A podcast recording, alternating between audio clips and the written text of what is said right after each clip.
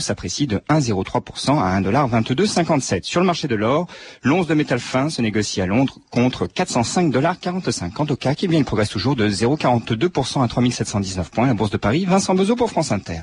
Retrouvez toute l'actualité boursière, des informations sur les valeurs, les marchés et les sociétés, ou bien consultez votre sélection par téléphone sur le 3230, 34 centimes d'euros la minute. 3230, France Inter au bout du fil. On termine avec l'arrivée provisoire pour l'instant du Quintet Plus à Maison Lafitte. 18, 6, 13, 7 et 3, le 10 et le 16 étaient non partants. Vous écoutez France Inter, il est 14h et presque 4 minutes, c'est l'heure de 2000 ans d'histoire et c'est bien sûr avec Patrice Gélina, bonjour. Bonjour Claire et bonjour à tous. Aujourd'hui une femme du XVIIe siècle, celle qu'on appelait l'âme de la fronde, la duchesse de Longueville.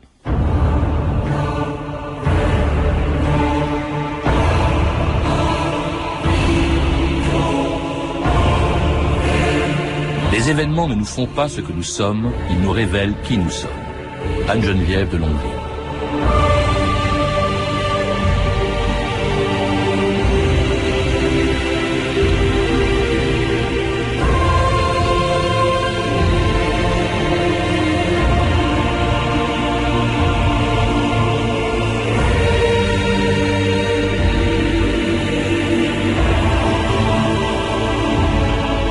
ans d'histoire.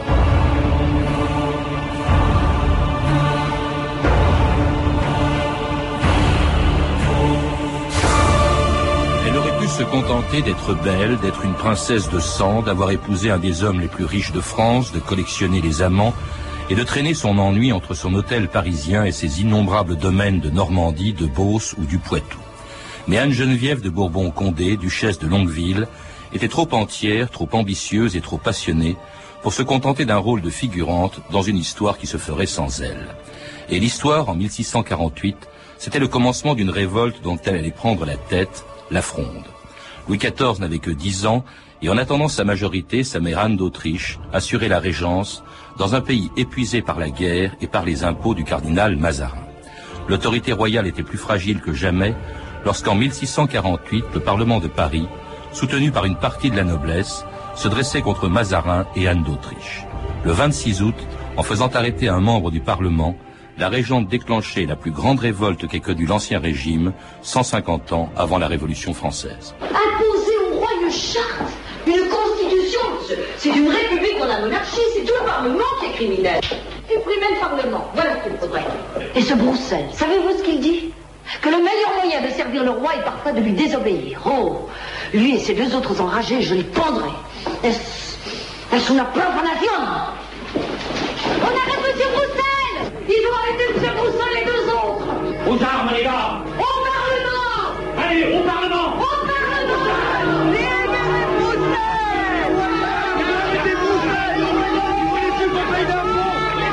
Aux armes, rejoignez-nous Les ministres bourgeois sont avec nous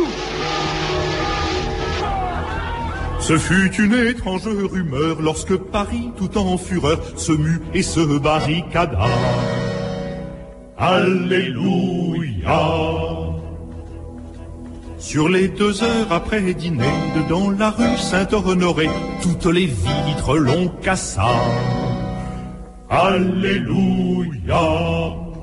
Arlette Lebigre, bonjour. Bonjour. C'était le début de quatre ans de fronde à la tête de laquelle on allait trouver une femme tout à fait étonnante, la duchesse de Longueville, dont vous venez d'écrire la biographie chez Perrin. Alors son nom, aujourd'hui, il faut bien le dire, ne dit plus grand-chose euh, à, tout le monde, enfin à beaucoup de gens, alors que, vous le dites dans votre livre, c'est vraiment peut-être dans l'histoire de France une des premières femmes à s'être impliquée directement dans la politique et sans, euh, sans être le faire-valoir d'un mari, ou c'était par elle-même qu'elle a fait de la politique. Oui, absolument. Bon, jusqu'à elle, bien sûr, des, des, des, favorites avaient pu agir sur le roi de France, des grandes dames sur leur mari ou leur frère, mais aucune d'entre elles n'avait pris directement la tête d'un mouvement politique. Et c'est pourtant ce qu'elle fait. Euh, ce mouvement politique, c'est quand même une révolte contre non pas la monarchie, hein, mais c'est Oh contre non. Mazarin, Bien sûr. contre Anne d'Autriche. Oui. C'est quand même extraordinaire parce qu'elle-même appartient à une très très grande famille française. C'est une Bourbon-Condé. Faut rappeler quand même ce que ça représente à l'époque dans la France du XVIIe. Oui, effectivement, par son père, elle est donc Bourbon-Condé, puisque son père descendait en droite ligne du sixième fils de Saint-Louis, excusez du peu, et sa mère était une Montmorency, c'est-à-dire qu'elle-même une des plus vieilles familles de France, les Montmorency, et se disait premier baron de France. Elle avait comme arrière-grand-père le fameux connétable de Montmorency, donc des deux côtés, nous sommes tout à fait au sommet de la hiérarchie nobiliaire. Puis elle est la sœur d'un grand capitaine, Et grand Condé. effectivement, hein, bon, son le frère, l'aîné de ses deux frères, qui n'a que deux ans de moins qu'elle, sera le grand Condé. Alors son destin est étonnant du début à la fin. Je dis bien du début parce que vous nous rappelez, Arlette Lebir, qu'elle est née en prison au château de Vincennes. C'est Oui, étonnant. Elle est née en prison parce que son père, donc le prince de Condé, qui était le premier prince du sang, c'est-à-dire que euh, lui venait directement en ligne de succession au trône. Au euh, cas où si Louis XIII n'aurait pas eu d'enfant. ouais. Exactement. Euh, son père était à la fois euh, un, mauvais mor- un mauvais mari, un mauvais père et un mauvais sujet. Et un mauvais sujet aux deux sens du mot sujet. Et là, il en avait fait un petit peu trop. Et un beau jour, euh, le Louis XIII l'avait fait enfermer à Vincennes, où sa femme, Charlotte de Montmorency, le dernier amour d'Henri IV, qui s'était épris de cette euh, nymphette et qui l'avait marié à Condé, en qui il espérait trouver un, un mari complaisant. Et Charlotte avait donc rejoint son mari à Vincennes, et c'est comme cela que la duchesse naît en prison. Alors la duchesse, on n'a pas le temps de s'attarder sur une enfance qui est peu banale, mais on va tout de suite à son mariage, elle a 23 ans, et, et elle épouse, alors là, le, le duc de Longueville, ce qui va lui donner son nom, hein, euh, qui est un des hommes les plus importants, les plus riches de France, lui-même c'est un descendant d'un compagnon de Jeanne d'Arc, Dunois, gouverneur de Normandie, et elle devient ainsi Madame de Longueville. Cela dit, ce mariage n'est pas un mariage heureux, c'est un mariage, euh, comment dirais-je, d'intérêt, un mariage politique, comme on en faisait souvent, pas un mariage d'amour à l'Etobéique. Ah mais absolument. D'ailleurs, euh, à cette époque et dans ce milieu, le mariage d'amour n'existe pas. Alors l'amour peut venir par la suite, euh, exceptionnellement, c'est assez rare, je crois. Et- mais de toute façon, on ne se marie pas par amour. Euh, Monsieur de Longueville a 22 ans plus qu'elle et il n'a rien de séduisant. Euh, à aucun point de vue. Bon, c'est un quelqu'un de- d'extrêmement estimable. C'est un parfait honnête homme, comme on dit à l'époque. Il le montrera d'ailleurs tout au long de sa vie. Mais enfin, politiquement, j'ose dire, c'est un peu un raté. Chaque fois qu'il entreprend une action dans le domaine politique, elle échoue. Et un de ses contemporains disait, Longueville, c'est un pas en avant et deux pas en arrière. Alors sa femme, la duchesse, est une femme très belle. Elle a énormément d'amants, faut bien le dire. Enfin, elle a eu Enfin, successivement des amants. Oui, on a même parlé de son propre frère Conti, dont on disait. Ah oui, euh, mais alors, vous savez, à l'époque, on racontait. Bon. euh, n'importe Oui. quoi dès qu'on voulait attaquer quelqu'un. En tout cas, elle se retrouve à la tête d'une espèce de complot contre Mazarin, euh, qui est le premier ministre euh, d'Anne d'Autriche et elle-même régente du royaume, puisque Louis XIV est trop jeune. Et alors, où on trouve des gens, euh, bon, beaucoup de gens, on se perd un peu dans ces noms, Arlette Lebic, vous n'y êtes pour rien, mais je voudrais qu'on parle de- des principaux acteurs, indépendamment de la duchesse de Longueville, de cette fronde. Il y avait d'abord son amant, Marcillac, le futur duc de la Rochefoucauld, je crois. Oui, Il y avait aussi mémoires. Gondi. Alors Gondi, qui sera beaucoup plus connu sous son nom à venir de cardinal de Retz, car il a laissé effectivement des mémoires qui sont parmi un des chefs-d'œuvre de la langue française, et c'est justement Gondi qui n'est encore à ce moment-là que le coadjuteur, c'est-à-dire l'assistant numéro un avec euh, droit de succession de l'archevêque de Paris, qui est son, oncle, euh, Gondi qui est un trublion, qui adore mettre la pagaille partout, qui n'a pas d'ambition de pouvoir pour lui-même, mais qui s'amuse. Et et qui est un véritable génie de Alors, l'intrigue. ce sera, ce sera de lui aussi un, un des acteurs de la fronde. Ah, bien il, y a- il y aura Conti, le frère de la un des deux frères de la duchesse Oui, de le Chevreuse. petit frère, le petit qu'elle frère, entraîne, voilà. d'ailleurs. Beaufort aussi, une Alors de Beaufort, brute. qui est un petit-fils de la main gauche d'Henri IV, Mhm. et qu'on a surnommé le roi des Halles, qui a une, euh, un impact populaire absolument extraordinaire, parce qu'il est très beau garçon, qu'il a la parole facile, etc. Et puis il y a Madame de Chevreuse. Ah, celle-là, alors Ah, elle la- complotait déjà sous Louis XIII, elle a Ah pas oui, arrêté, mais hein. euh, elle n'a fait que ça toute sa vie. Ouais. Et au moment de la fronde, elle n'est plus toute jeune, mais euh, elle complote exactement comme quand elle avait 20 ans. Hmm. Et tout ce beau monde, justement, on va le retrouver chez la duchesse de, Longueville, euh, qui reçoit avec justement Madame de Chevreuse, qui reçoit leur ennemi commun à tous, le cardinal Mazarin, euh, qui doit venir assister à une pièce de Corneille. Madame la duchesse, Madame la duchesse de Longueville. Oui euh, Les comédiens seront bientôt prêts, Madame. À vos ordres. Je vous signe. Croyez-vous qu'il viendra? Oui, à cause de Corneille. Ah, c'est merveilleux, je crois que tous ses pires amis sont là. Vous, moi, votre frère Conti, le coadjuteur de Gondi, Madame de Montbazon, Bonfort. Voici le renard.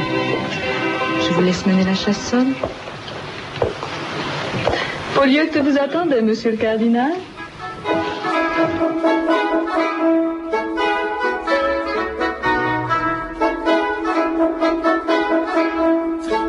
Tous ces gens dont on vient d'entendre le nom, Arlette Lebigre, appartenaient à ce que vous appelez la cabale des importants, c'est-à-dire ce qu'on appelait la fronde des princes. Pourquoi euh, ces princes euh, voulaient-ils, en voulaient-ils tant à Mazarin, qui était vraiment leur, euh, leur bête noire? Oui, Parce qu'il était italien Parce qu'il est italien, et les étrangers sont, sont, très mal vus, surtout à la tête du pouvoir. Je rappelle, je rappelle qu'en plus, euh, la, la, régente elle-même est d'origine espagnole. Anne d'Autriche, malgré son nom, elle est espagnole d'origine. Exactement. Alors donc, un étranger, et en plus cardinal. Car beaucoup de ces gens-là, et si c'est pas eux, ce sont leurs parents, ont déjà gardé un très mauvais souvenir d'un précédent cardinal, Richelieu. Alors deux cardinaux de suite, et le deuxième, étranger, par-dessus le marché, ça commence à faire beaucoup. Alors, oui Oui, alors ce que ces gens-là reprochent essentiellement à Mazarin, c'est d'usurper la place que, d'après eux, ils devraient occuper de plein droit, c'est-à-dire d'être les conseillers du roi. Hmm. Or, là, sont mis à Eux sont mis totalement totalement sur la Ça, c'est les motivations des princes et de Madame de Longueville. En revanche, cette fronde, elle a commencé par être une fronde populaire, venue de Paris, du Parlement de Paris. Bon, c'était pas l'Assemblée nationale, mais c'était quand même les magistrats parisiens qui se dressent, eux, contre autre chose, qui en veulent à Mazarin à cause des impôts qu'il impose à la France à cause de la guerre qui est en train de se poursuivre. Exactement, parce que à ce moment-là, le, le, trésor public est dans un état absolument lamentable, et Mazarin a un véritable génie pour tondre les moutons que sont les Français à l'époque, aidé de son complice euh, qu'il a nommé à la tête des finances, un autre Italien, Particelli d'Emery, on invente à peu près chaque semaine, disent les contemporains, une taxe nouvelle.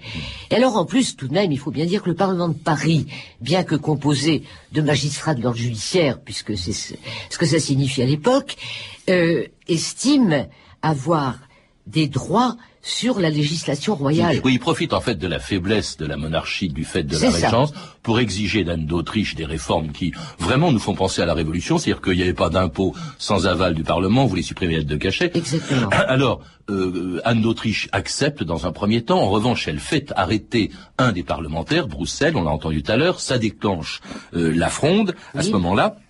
Et euh, la fronde du Parlement, à laquelle vont se joindre les princes, et la duchesse de Longueville, qui, elle, tout de suite s'engage du côté de cette fronde et de cette révolte parisienne. Pourquoi Oui, elle s'engage et tout à l'heure quand euh, on a présenté une pièce de Corneille à Mazarin, eh bien, il est certain que c'était ce qu'on pouvait faire de mieux euh, pour le pour le film en question, car elle a été littéralement bercée la duchesse de Longueville par les tragédies de Corneille. Et il y a en elle, effectivement, quelque chose d'une héroïne de Corneille. Mm. Et euh, ce qui importe pour elle, c'est ce qu'on appelle à l'époque un terme à peu près intraduisible. Euh, à la nôtre, sa gloire. C'est-à-dire euh, avoir le mérite d'être celui ou celle qui va mener un combat, fut-il désespéré, mais contre ce que l'on estime impossible à supporter. Mazarin est le tyran à abattre. Oui. Enfin, c'est ce qu'elle dit, en tout cas. C'est ce qu'elle dit, c'est ce qu'elle dit, bien sûr. En tout cas, elle entraîne avec elle tous les grands noms euh, euh, du royaume dans cette fronde des princes. Mazarin et Anne d'Autriche se retrouvent pratiquement seuls. Ils s'enfuient de Paris euh, avec Louis XIV en janvier 1649 pour se réfugier euh, à Saint-Germain. Et au fond, leur sort, le sort de Mazarin, d'Anne d'Autriche, du jeune Louis XIV, dépend d'un homme. C'est le propre frère de la duchesse de Longueville. C'est le grand Condé, le vainqueur de Rocroi. Hein, et alors que sa sœur, qui est enceinte, va à Paris auprès des insurgés, eh bien Condé, lui, euh, refuse euh, ce qu'on lui propose, ce que lui propose Gondi, c'est-à-dire d'entrer dans la fronde. Monseigneur, il s'est formé un parti à côté de la fronde du Parlement que l'on appelle la fronde des grands. Je ne serai pas maître de cette fronde-là, parce qu'elle ne peut se faire contre le roi Gondi. Je suis prince du sang. Partie intégrante de la royauté. Grand maître de France, général en chef. Je m'appelle Louis de Bourbon-Condé. Et votre frère et votre sœur... Madame de Longueville dit elle-même qu'elle n'aime pas les jeux innocents. Ma sœur fait ce qu'elle veut. Mesdames et messieurs, saluez la duchesse de Longueville. Pour consacrer l'union de la noblesse et du Parlement de Paris, la sœur du grand Condé a voulu accoucher à l'hôtel de ville et prénommer son fils Paris. Vive Paris Paris, je t'offre mon charme, Paris de longue vie. Que Dieu le bénisse Que Dieu bénisse cet enfant de la fronde et que Dieu bénisse Paris qui a dressé des barricades contre Mazarin. Souriez. Messieurs, mort à Mazarini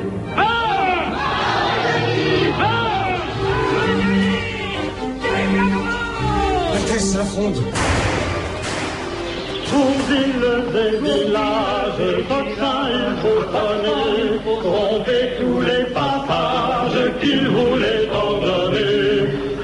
Pour sonner le tocsin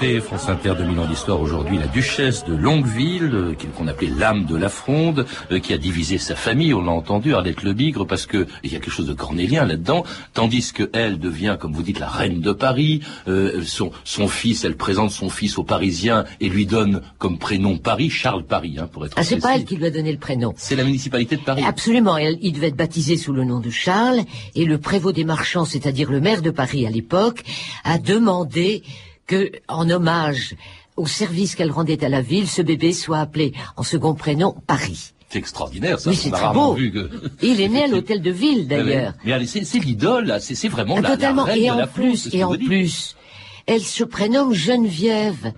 Et alors immédiatement, Sainte-Geneviève. dans le peuple, Et mais voilà. bien sûr, Ouais. Sainte Geneviève a sauvé Paris des hordes d'Attila, et Anne Geneviève va sauver Paris de l'affreux tyran Mazarin. Et, et alors de son frère, parce que elle, elle est à l'intérieur de Paris, elle est avec les frondeurs, et son frère est à l'extérieur, en train d'assiéger Paris et même d'affamer Paris. C'est ça qui va mettre un terme à cette première fronde, Le Bigre. Ben oui, il fallait bien trouver une solution. Il fallait arriver à en sortir parce que Paris était effectivement réduit à la famine. Euh, la régente Mazarin et le petit roi étaient à Saint-Germain.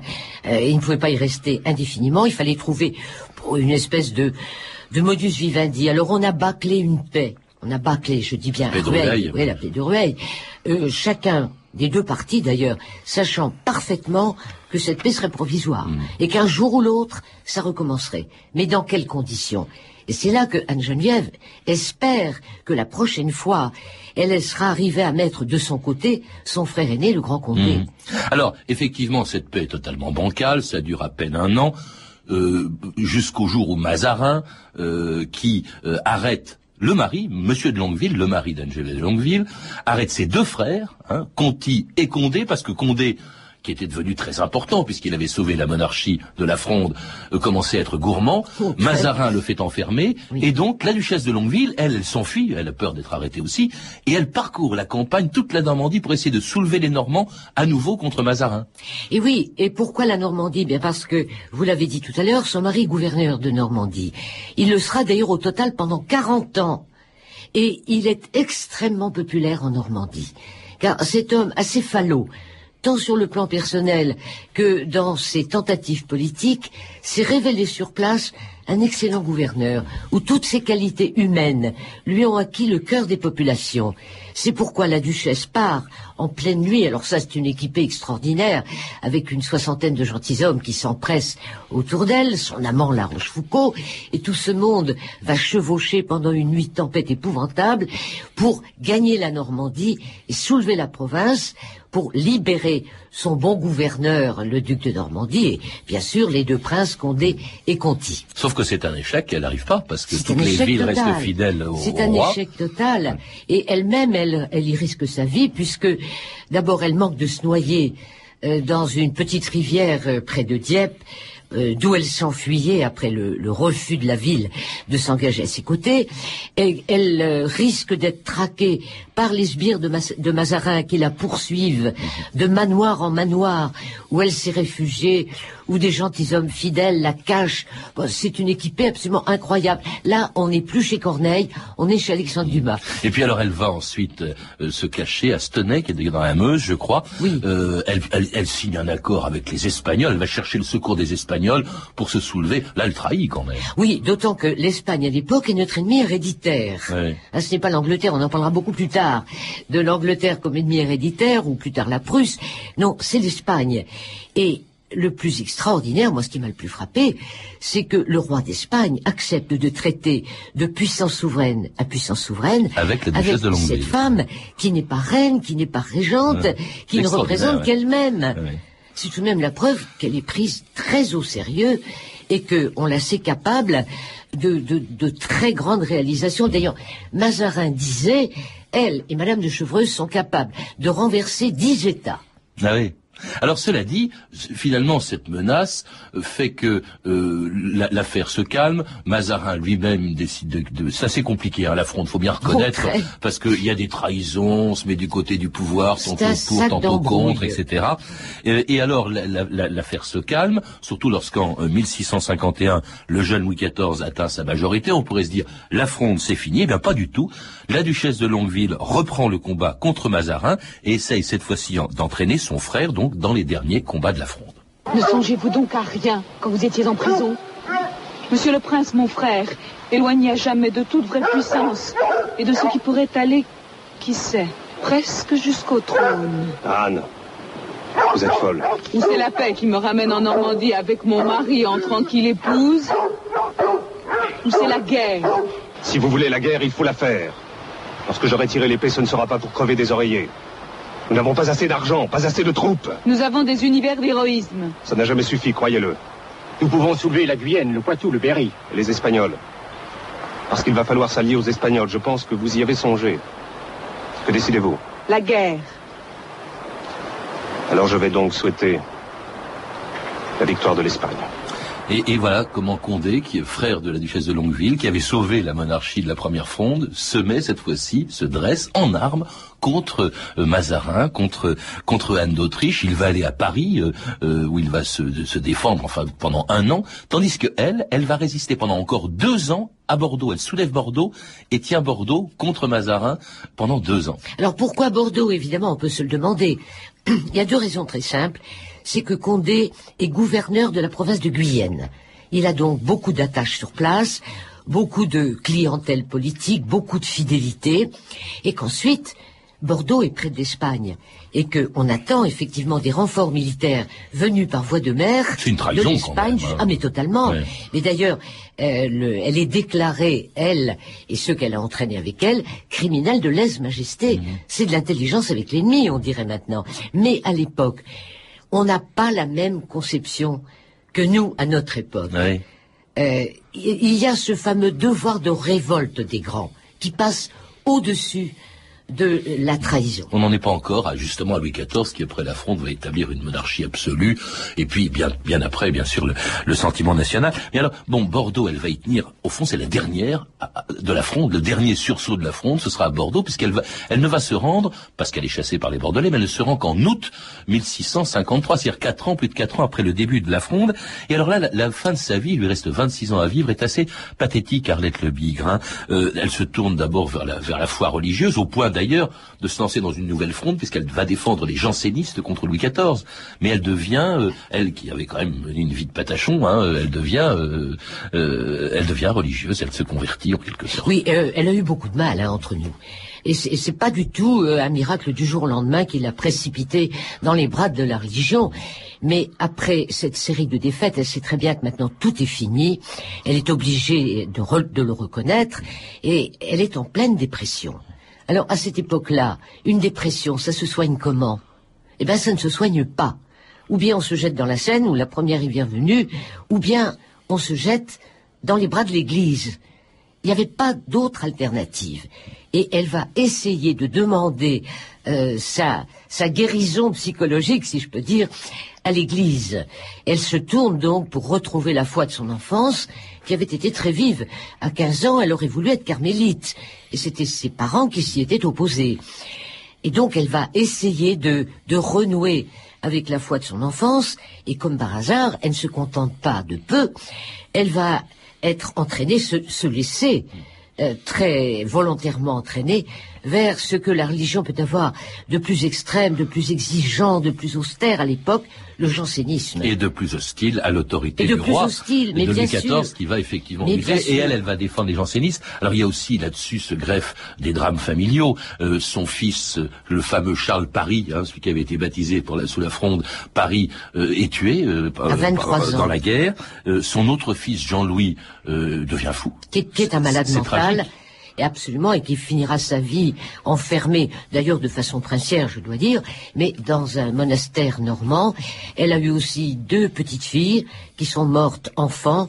Sa vie de femme est une véritable tragédie. Et Sa elle meurt, euh, elle meurt en 1679, le 15 avril, dans les bras de son frère Condé, qui était là. C'est assez pathétique, c'est en même temps une très très belle aventure, celle de la duchesse de Longueville, de Bigre. Ah, c'est une femme extrêmement attachante, très complexe, bien sûr critiquable sur bien des points, mais c'est facile, X siècles plus tard, de porter un regard critique. Mais son côté attachant et son côté, tout ce panache qu'elle a, euh, moi j'ai trouvé ça absolument admirable. Eh ben, on la retrouve justement dans votre biographie de la duchesse de Longueville, Arlette Le Bigre, un livre qui a été publié chez Perrin. Vous avez pu entendre des extraits des films suivants, Louis Enfant Roi de Roger Planchon et Mazarin, une fiction de Pierre Cardinal. Vous pouvez retrouver ces références en contactant le service des relations auditeurs, en composant le 3230, puis en tapant la touche 1, 34 centimes la minute, ou en consultant le site de notre émission sur franceinter.com. Je rappelle aussi que notre émission est rediffusée la nuit entre 3h et 3h30 du matin. C'était 2000 ans d'histoire, la technique Patrick Henry et Gaëtan Colli, documentation Virginie Bloch-Léné, Claire Tesser et Cédric Joseph Julien, une réalisation de Anne Comilac.